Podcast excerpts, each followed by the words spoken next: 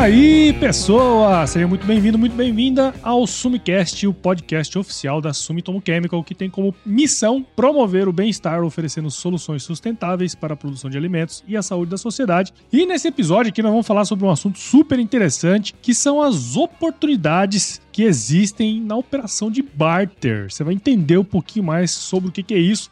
E para falar com a gente sobre esse tema, eu tô aqui com o Marcelo Gavazzi, que é gerente de barter na Sumitomo Chemical. Marcelo é administrador pela FAC, lá de Votuporanga, possui MBA pela Fundação Getúlio Vargas e pela Facamp também. Marcelo, muito obrigado por estar aqui com a gente e seja bem-vindo ao Sumicast. Olá, Paulo. Eu que agradeço essa oportunidade. Realmente é muito legal, muito importante estar aqui com você, cara. É, e nós vamos conversar sobre um assunto que tem muita gente que tem curiosidade, muita gente que quer entender um pouco mais sobre como funciona, né? E eu tenho certeza que toda vez que você fala que você é gerente de barter, todo mundo pergunta o que é barter, né? Sim, sempre é assim, principalmente quando você está fora do ramo agro. A hora Exatamente. que eu pergunto, eu já logo solto que é gerente financeiro, porque até explicar o que é barco demora um pouco. Tá certo.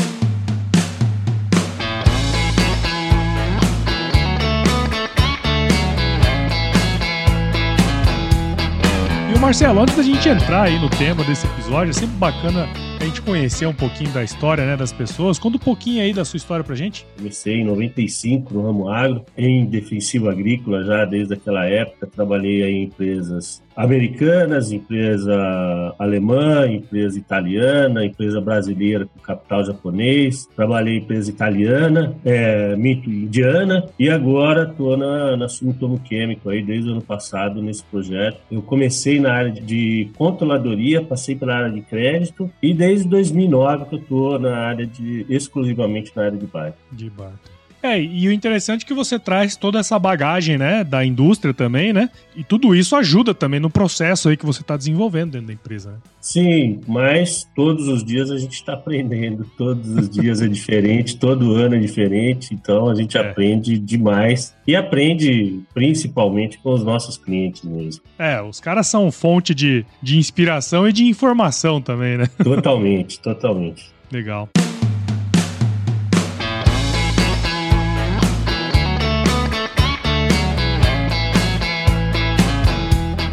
Ô Marcelo, a gente entrando aqui no, no, tema, né? Quando a gente analisa algumas informações aqui em Mato Grosso, né? Eu tô em Mato Grosso, o IMEA divulga anualmente aqui o funding da soja, né? Uma coisa que eu sempre acompanhei, inclusive eu trabalhei já no IMEA, né? Fazendo esses relatórios. E a gente percebe a importância que o barter ele tem nessa composição do, do financiamento da safra, né? Das mais diversas culturas, especialmente da soja. Mas para a gente começar essa conversa aqui sobre barter, né? Teria como falar pra gente um pouco sobre como surgiu, por que surgiu o barter? Sim, acho que é, é, inclusive é importante a gente ter essa noção, né? O barter ele surgiu lá no, nos anos 90, né? Principalmente como uma ferramenta para auxiliar o, o, nosso cliente na gestão de risco da volatilidade de preço do commodity, né? Se a gente for voltar lá na década de 90, a gente não tinha tantos fundos atuando no mercado futuro, no mercado de commodity.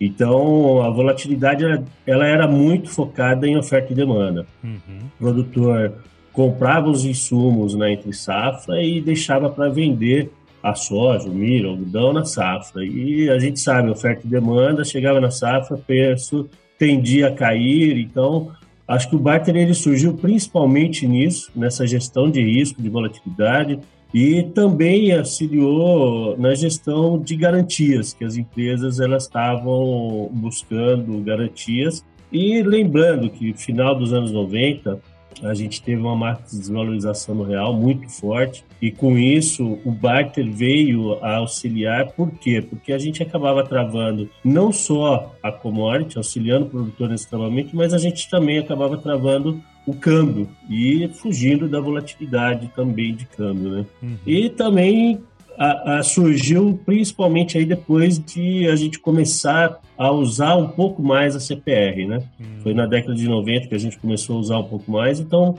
por isso que uh, contribuiu também para o surgimento do barter. Mas gestão de risco, contra a volatilidade de preço de commodities. Acho que esse foi o principal foco. Inclusive é interessante isso, né, Porque era totalmente desencontrado o período de compra, ainda é, né? O período de compra do período de venda, né? E hoje a gente tem muito mais ferramentas para lidar com essa questão, né? Eu acho que o barter ele veio para assumir uma lacuna disso aí há, sei, 20, 30 anos atrás. Né? Exato. E eu gosto muito de falar assim, a cabeça do produtor, né? A cabeça do produtor você já tem, ele tem tantas variáveis que ele precisa analisar, principalmente no que diz respeito à produção, ele precisa estar antenado em época de plantio, precisa estar antenado em, em semente, preparação de solo, em toda a, a gestão da lavoura dele, na colheita. Então, tem muita coisa que o produtor, a cabeça do produtor fica ali né, cheia, cheia, cheia. E além disso, você tem uma infinidade de, de fatores influenciadores do negócio do produtor. Quando a gente fala de comércio internacional de commodity, guerra cambial, guerra comercial, alguma coisa em relação também à mudança de hábito da, da população mundial. Então,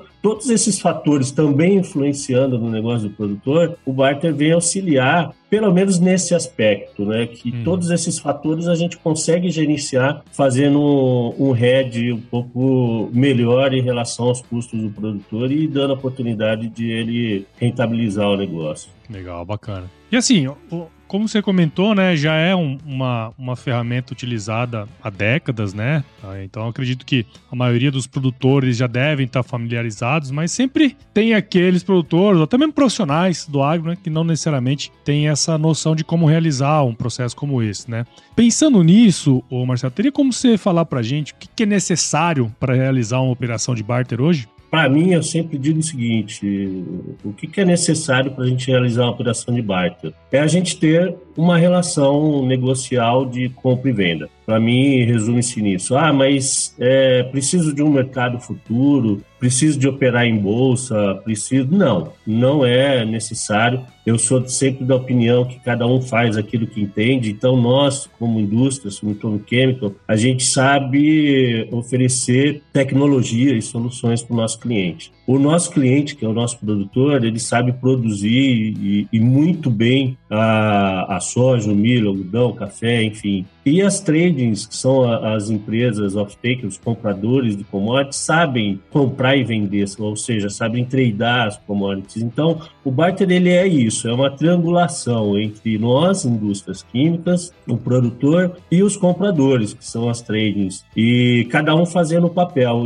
Ou seja, o que é necessário? Ter essa comercialização entre nós, indústria e o produtor, ter um contrato de compra e venda entre produtor e trading, que aí gera uma sessão de crédito, as garantias necessárias, que são basicamente CPRs que a gente atua, é, e aí com isso você consegue triangular, seja com o, o, uma commodity disponível, seja com uma commodity futura, com precificação futura, e aí quando você entra nesse disponível e futuro, você pode também abrir não só para as grandes culturas como soja, milho, algodão, você pode abrir também para culturas que ele tenha disponível, para culturas que a gente consiga uma precificação futura. Então, acho que amplia bastante, sabe? Mas o importante é a gente ter essa relação negocial entre as partes, tá? Sim, é. E é interessante a gente saber um pouquinho sobre isso justamente para entender como realizar, né? Eu acho que muitas vezes a gente tem um pouquinho de dúvida, eu acho que ficou, ficou bem claro nesse aspecto.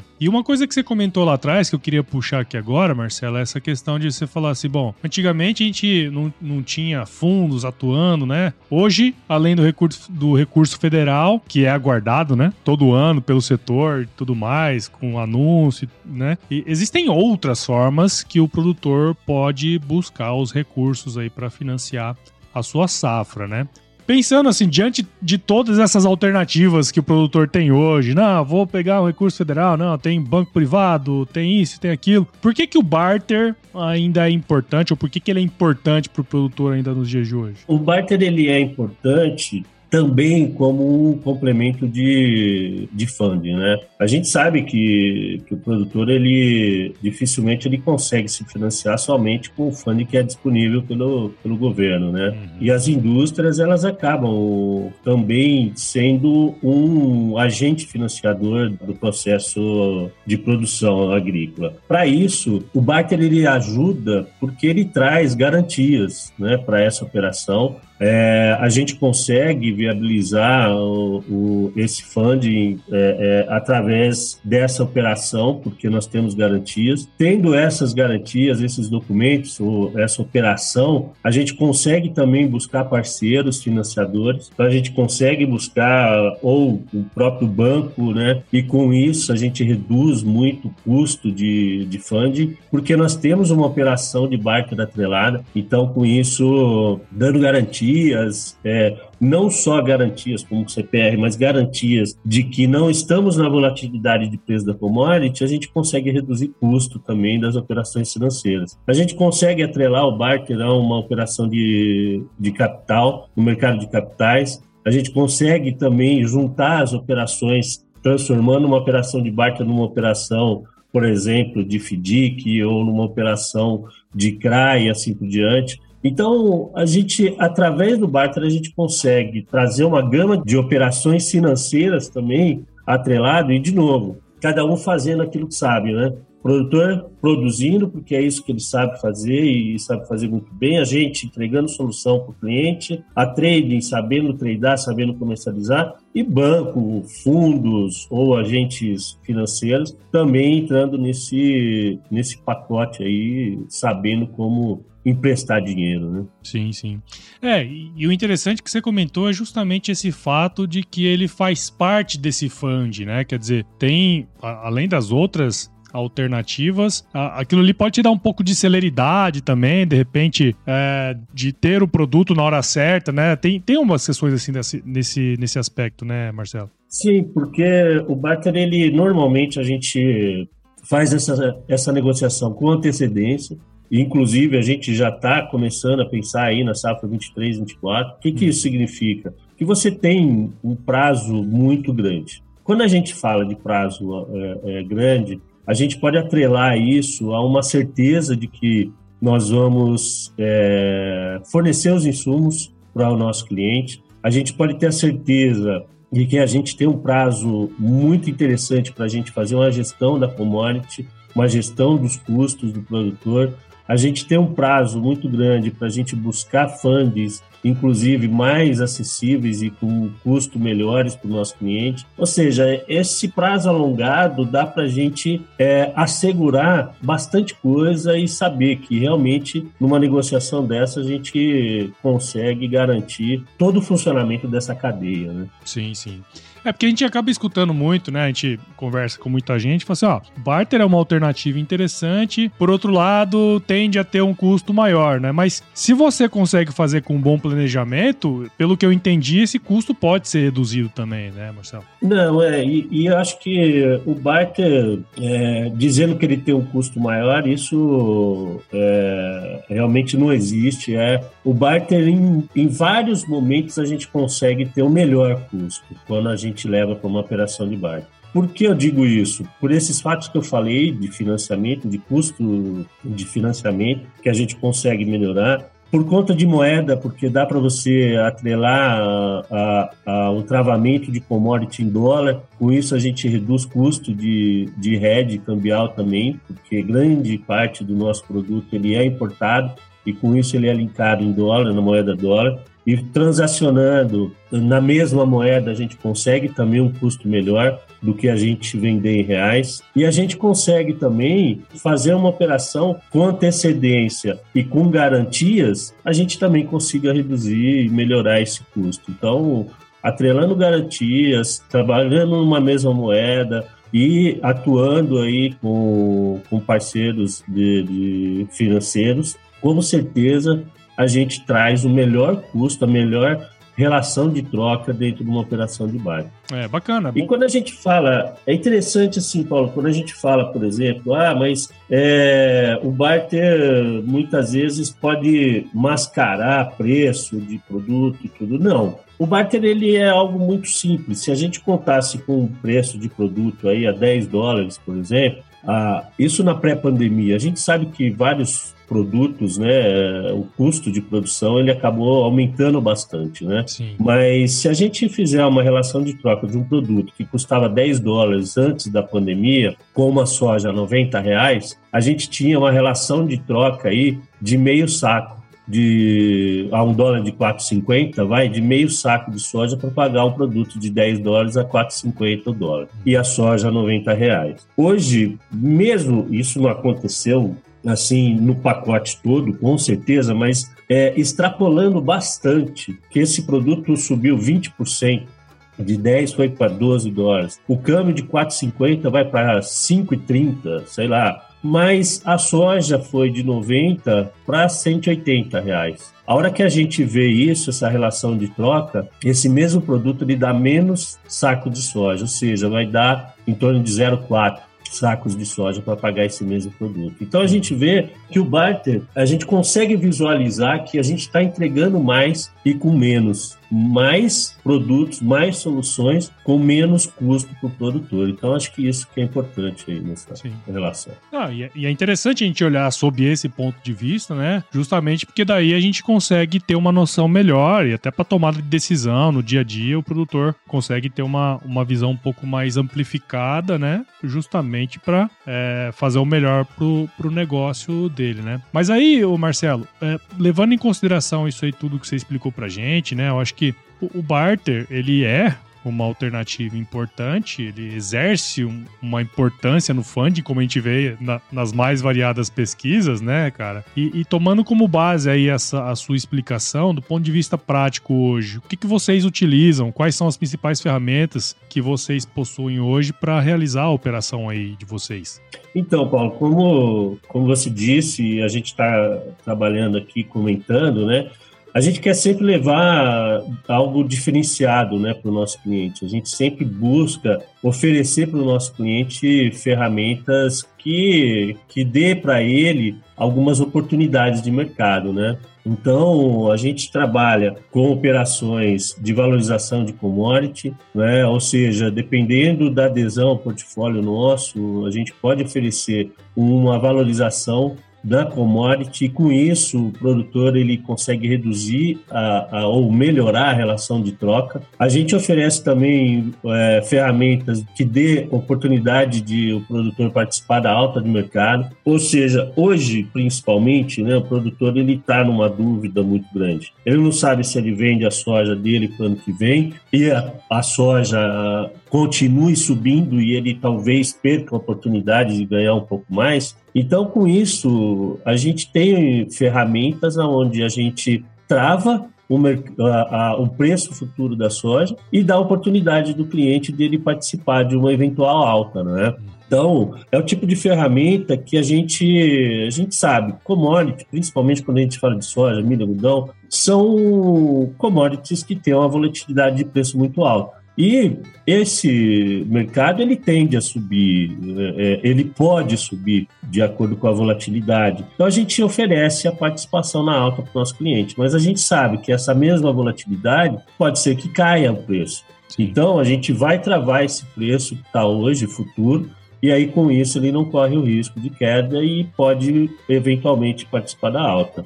A gente oferece também outra ferramenta, que é a ferramenta que a gente chama de troca com troco, que é uma oportunidade de a gente vender em dólar para o nosso cliente e o cliente, o nosso produtor, ele vender a soja dele em real. Ou seja, com isso, a gente vai, a, a Sumitomo vai se proteger contra a volatilidade de câmbio, mas caso a, o câmbio volte ao patamar aí de 4,50, esse cliente vai receber o troco porque a gente efetuou uma venda em dólar para ele. Então é uma, mais uma oportunidade também que a gente tem. E a gente tem também uma oportunidade, que é o nosso Barter SG, que é do produtor estar comprando os nossos produtos de biorracionais, produtos biológicos, para que com isso ele consiga também é, é, entrar um pouco mais nessa, nessa pegada ESG e a gente também oferece uma valorização interessante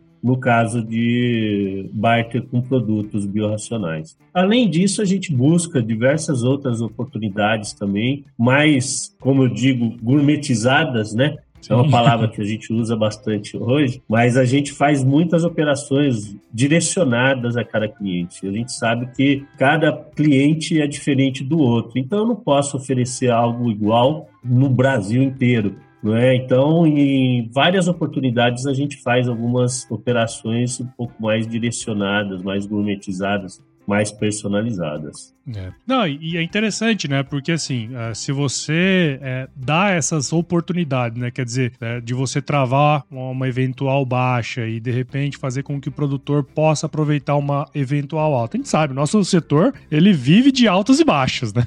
então, uhum. tudo isso gera uma insegurança no, no produtor, né? Então, se você dá uma oportunidade dele poder participar do mercado, né? Mesmo numa situação como essa, quer dizer, isso é interessante do ponto de vista é, econômico também para o produtor, né? Com certeza. E uma coisa que eu sempre comento com a nossa equipe, né, é, é, assim, a gente tem que entender qual é o, a expectativa do, do produtor, né? Se o produtor está numa expectativa de, de alta no preço da commodity, então a gente tem essa ferramenta que a gente oferece para ele a oportunidade de participar na alta. Mas a gente sabe que o mercado é volátil. Caso o mercado caia, a gente vai travar esse preço para que ele não não venha cair, não venha de repente perder dinheiro nessa operação. E às vezes a gente pergunta para um outro cliente, talvez até na mesma região, e ele está com um viés um pouco de baixa.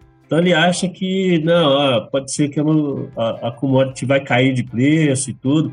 E a gente oferece essa ferramenta também para esse caso. Por quê? Porque a gente vai estar tá travando o preço futuro como está hoje. Então ele não corre o risco de queda no preço da commodity. Mas também assim o mercado é volátil. Pode ser que em algum momento a commodity suba no preço e assim ele pode participar da alta. Então é uma ferramenta que ele serve para os dois viés, viés de alto e viés de baixa, dando oportunidade tanto de redear a commodity quanto também de participar de um eventual alta. Claro, claro. Querendo ou não, assim, a gente sabe que existem ferramentas de hedge que vão nos ajudar a tomar as melhores decisões. Porém, há aqueles produtores que não gostam de mexer com bolsa, né? Mexer com isso, mexer com aquilo. E quando você dá essa oportunidade, de fato, uh, pode ser bem interessante para eles, né? Mas eu queria puxar um outro assunto assim, Marcelo, tentando olhar um pouco para o futuro, sabe? A gente sabe, a operação ela já é consolidada, mas eu queria entender aí um pouco de você, o que, que você espera, o que, que, se espera, né, na verdade, do futuro desse tipo de operação. A gente pode ter novidades, inovações aqui para frente. O que, que você enxerga desse, desse setor assim? Então, Paulo, eu, eu gosto muito de fazer operações é, diferenciadas e é, a Sumitomo Chemical ela, ela dá essa oportunidade para a gente, para a gente poder oferecer alguns diferenciais para os nossos clientes. Então, a, a Sumitomo realmente é uma empresa parceiraça do nosso cliente. Por quê? Porque a gente está pensando não só no que já existe, mas a gente está pensando em buscar algumas coisas diferentes. Uma delas é a gente oferecer para o nosso cliente também uh, novos canais de comercialização. A Sumitomo Chemical é uma empresa japonesa de, de mais de 130 anos. E por ser uma empresa japonesa, ela tem aí uma relação com várias e várias outras empresas japonesas que também tem toda essa bagagem aí, empresas até de mais de 400 anos. E a gente está buscando algumas oportunidades de criar novos canais de comercialização. Uhum. Isso significa a gente trazer oportunidades para os nossos clientes e não só naquele cliente que atua apenas com o mercado de soja, milho, café, algodão, mas também em outras commodities, alguma em outros produtos inclusive alguns produtos que possam conceder para os nossos clientes a oportunidade de aproveitamento de área, que talvez não, não, não conseguiria uma segunda safra com o milho ou com o algodão. Então ele pode plantar uma outra cultura que a gente está buscando ferramentas para que a gente possa comercializar. E essa busca é juntando, inclusive, relacionamento com a própria embaixada brasileira no Japão. A gente tem feito algumas reuniões com, com o pessoal do o adido da agricultura da embaixada brasileira no Japão para a gente buscar cada vez mais oportunidades. Eu acho que oportunidades, o produtor hoje ele busca, é, acho que essa é a palavra certa, ele busca muita oportunidade. E a, a Sumitomo consegue, através do relacionamento e através dos parceiros, trazer novas oportunidades para o nosso cliente aumentar, abrir, ampliar o mercado, ampliar os canais de comercialização. Acho que isso é algo que a gente está buscando incessantemente, para que a gente não fique só naquilo que o produtor, inclusive, já sabe, já aprendeu e que a gente só está aqui auxiliando, mas também trazer coisas novas, né? Mostrar, por exemplo, para culturas que não têm um mercado futuro, que a gente pode criar um mercado futuro, que a gente pode criar uma comercialização, e aí com isso a gente ampliar cada vez mais essa relação de troca com o nosso cliente. Só para você ter uma noção, Paulo, a gente fez um levantamento e, e, no ano de 2021, em apenas sete produtos, o Brasil exportou mais de 2 bilhões de dólares para o Japão em sete produtos agrícolas. Uhum. Com isso, a gente vê a oportunidade imensa que a gente tem de, de ampliar ainda mais. Se a gente falar, ah, vou ampliar em 10%, são mais de 200 milhões de dólares. Ah, eu vou, sei lá, 20 por 400 milhões. Então, é um volume muito grande, é um volume gigantesco que o Brasil exporta para o Japão. E eu tenho certeza de que os nossos japoneses eles conhecem, têm relacionamento e, e, sabem muito bem com quem a gente pode trabalhar lá do outro lado.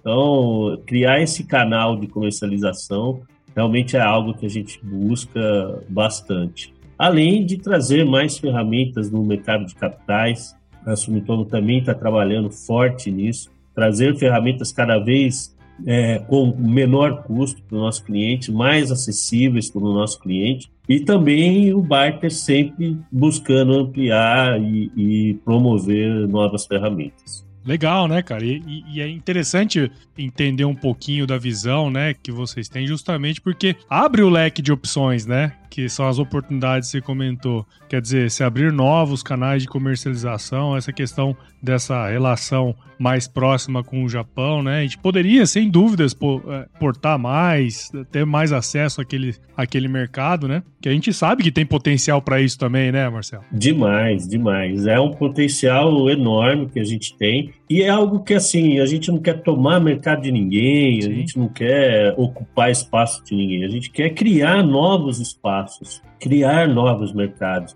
Eu acho que isso que é algo importante. Eu eu cheguei a ver pessoas que estavam em outros países e eu perguntei de onde você é? Ah, eu sou do norte de Minas. Ah, é, mas o que você faz aqui do outro lado do mundo? Não, eu trabalho numa empresa de cachaça. Eu digo, verdade, o que você veio fazer aqui? A gente já é exportador de cachaça aqui para esse país. Então você vê o, o tanto de oportunidade, né? Sim. E cachaça a gente sabe, vem do agro também, né? Sim. Aliás, o agro, eu gosto muito daquela frase que se não fosse o agro, se não fosse o produtor rural, se não fosse o agronegócio, a gente estaria com fome, pelado e sóbrio, né? Porque também não estaria bebendo cerveja e outras coisas.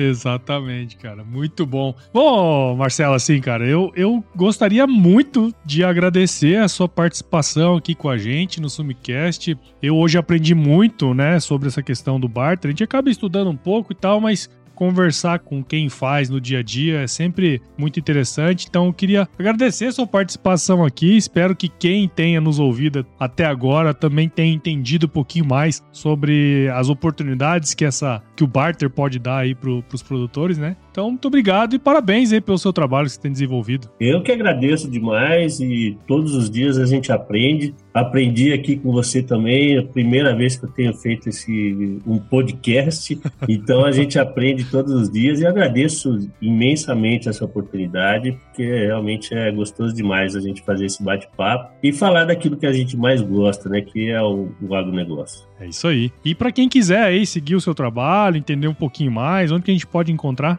Olha, eu tenho o meu LinkedIn, Marcelo Gavazzi Cardoso. Ali acho que para conhecer um pouco da minha história, tem, tem um pouquinho ali. E também podem ficar à vontade, quem quiser me contatar através do meu e-mail, marcelo.gavazzi, gavazzi com dois E, arroba sumitomochemical.com. Então, fiquem à vontade aí para enviar mensagens, críticas, sugestões é, e outros bichos. É isso aí. e para você aí, ó, que ouviu esse episódio até agora, meio com o Marcelo aqui, eu tenho certeza que você viu valor em tudo que a gente conversou aqui. Então, se você viu valor, considere compartilhar com alguém que também vai querer entender um pouquinho mais sobre as oportunidades aí que o Barter der. O podcast ele cresce na medida em que você participa junto com a gente aqui desse processo. Então, siga o Sumicast em seu agregador de podcast favorito e também acompanhe os episódios aqui no Agro Resenha Podcast. Siga a Sumitomo Chemical nas redes sociais. Basta basta buscar lá por arroba Sumitomo Chemical Brasil no Instagram, Facebook, LinkedIn, YouTube e visite o site da Sumitomo Chemical também, o www.sumitomochemical.com. É isso aí, Marcelo. Muito obrigado de novo. É, agradeço a sua participação aqui. Eu, eu fecho aqui o nosso episódio sempre com uma frase de muita sabedoria que é se chover não precisa molhar a horta não, tá bom? É isso aí, boa. Valeu.